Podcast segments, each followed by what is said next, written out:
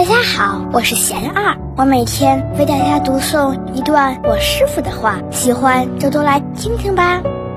自我感是让人痛苦的根源。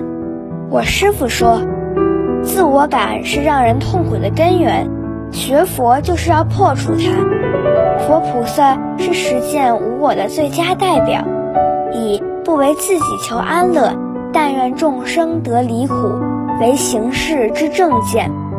以慈悲与智慧为做人之个性，最终成就万德庄严；而以自我为中心的所谓主见、个性，却是让众生沉溺轮回的根本。无我不代表不存在，而是不实在。无我就意味着改变的可能性，所以要努力变得越来越好。无我不是说没有我。而是去除了内心对我的执着，只有通达无我，才能成佛。